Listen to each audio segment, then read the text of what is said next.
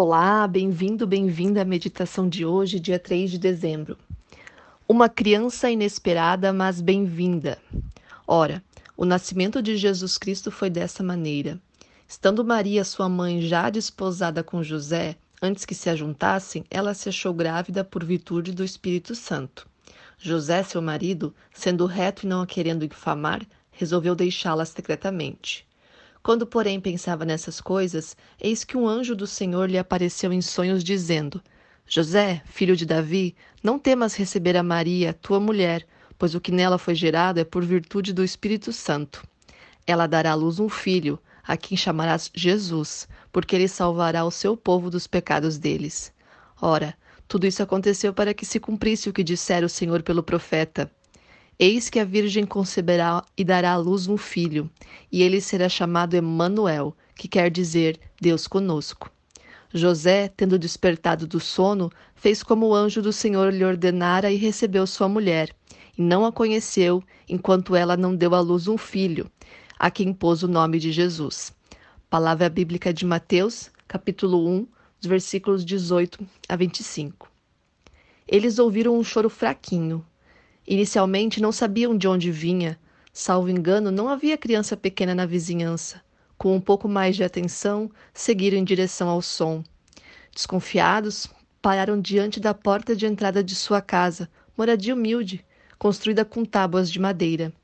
Ao abrir a porta e ver o recém-nascido ali fora, envolto em panos, o casal de velhos não titubeou e o recolheu para dentro do lar.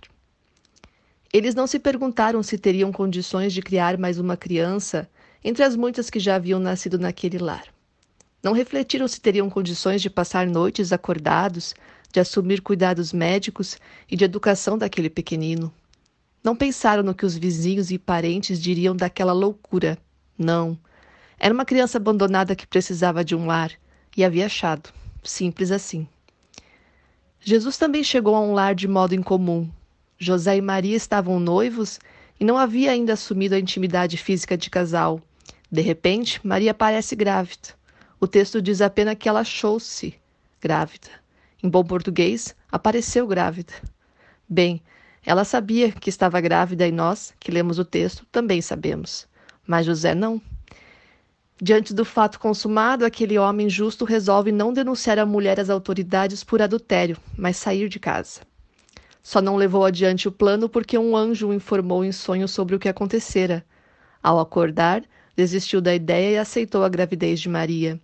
Em obediência ao anjo, batizou o filho com o nome de Jesus, o Salvador do seu povo. José e Maria assumiram alto preço ao aceitarem serem canais pelo qual o Salvador viria ao mundo. Ela, levando em seu corpo o ser divino humano, ele, tomando sobre si a responsabilidade de manter o casamento, mesmo diante do falatório de conhecidos e religiosos, cada um com sua parcela de compromisso, cada um com sua fé em ação. Natal tempo de celebrar a chegada do menino Deus, do Salvador Jesus, tempo de sermos gratos àquele casal palestino e de exaustarmos a fé que tiveram, tempo de pensarmos nas consequências de sermos discípulos de Jesus no mundo em que vivemos. Temos acolhido a criança como fizeram José e Maria? Temos disposição para assumir os sacrifícios decorrentes dessa decisão? Se temos, então Natal significa para nós boas novas de grande alegria. Que possamos refletir junto com o autor George Smolstak, que escreveu: Olha o que foi meu bom José, se apaixonar pela donzela, entre todas a mais bela de toda a sua Galileia.